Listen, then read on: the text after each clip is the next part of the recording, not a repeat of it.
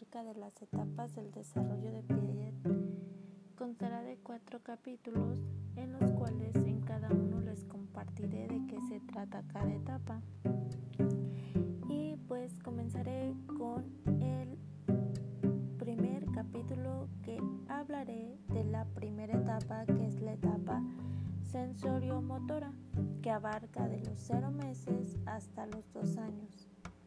Pero antes de seguir contándoles acerca de la etapa sensorio-motora, les quiero contar un dato curioso que tengo acerca de Piaget.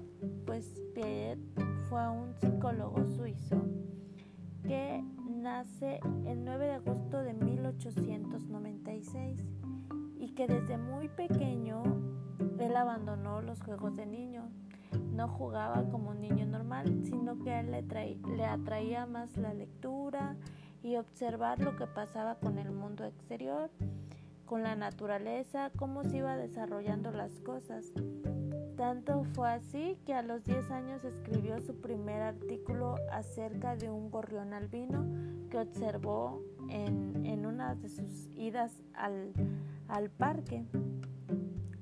Y fue así cuando desde ahí nació como que esa, ese, ese interés por, por cómo se iba desarrollando el mundo. Bueno, y siguiendo hablándoles de la primera etapa, que recordemos que es la sensoromotora, que abarca de los 0 a los 2 años, pues en esta etapa es el comienzo del mundo del niño con el mundo exterior. Y pues ahí hace referencia a los sentidos con las acciones. Así que los niños van desarrollándose y van aprendiendo más con sus sentidos. Y esta etapa se divide en seis subetapas. La primera subetapa, que es de los 0 a un mes, son actos reflejos y pues en estos actos reflejos el niño va, va usando ahora sí que sus reflejos para adquirir cierto control sobre ellos. Como por ejemplo si nosotros a un niño le acercamos a su manita a nuestro dedo, lo que el niño hace es apretar el dedo y ese es un reflejo donde él, eh, con el que él va aprendiendo igual desde el primer día de su nacimiento cuando lo acercan a su mamá pues por reflejo hace lo que hace es pues succionar el pecho de su mamá. Y en esa esa es la primera subetapa. La segunda subetapa es de los 1 a los 4 meses y es la subetapa de reacciones circulares primarias en esta, los niños repiten las conductas placenteras que ocurren por azar, como por ejemplo cuando están acostaditos, están llorando y mueven sus manitas y de repente le cae la mano en la boca, ¿no? ¿Qué empiezan a hacer? Pues succionar el dedo pulgar y ellos pues lo ven como lo asocian con el pecho de su mamá. Es por eso que, que para él es placentero. Y la tercera etapa es de los 4 a los 8 meses y es la de reacciones circulares secundarias.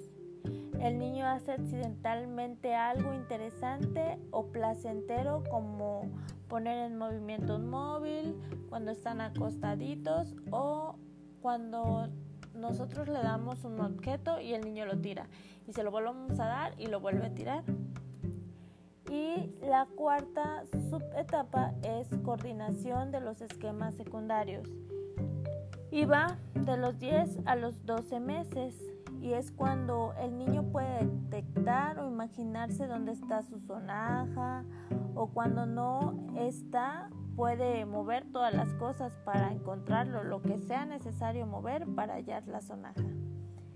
Y bueno, la siguiente subetapa es de los 12 a los 18 meses y es la de reacciones circulares terciarias, que es cuando ellos experimentan por ellos solitos, este, que pues en tal lugar está su carro, juegan y lo van a dejar en el mismo lugar. Ya saben dónde lo pueden encontrar y dónde lo pueden dejar para así volverlo a jugar la siguiente vez. Y la última etapa es de los 18 a los 24 meses. Pues es la del principio del pensamiento. Pueden suponer dónde se ha ido un objeto y tener, sin tener que verlo. Bueno, en esta etapa los niños adquieren sus conocimientos a través de juego que es experimental y que se asocia a ciertas experiencias con la interacción con personas, objetos o animales. La característica más, más, más importante en esta etapa es la pronunciación de palabras simples cortas, lo que nosotros les llamamos pues, balbuceo. Y otra característica en esta etapa es que los niños tienden un comportamiento egocéntrico. Cuando a veces le dicen, no, pues es que no quiere compartir o no, es que quiere todo para él.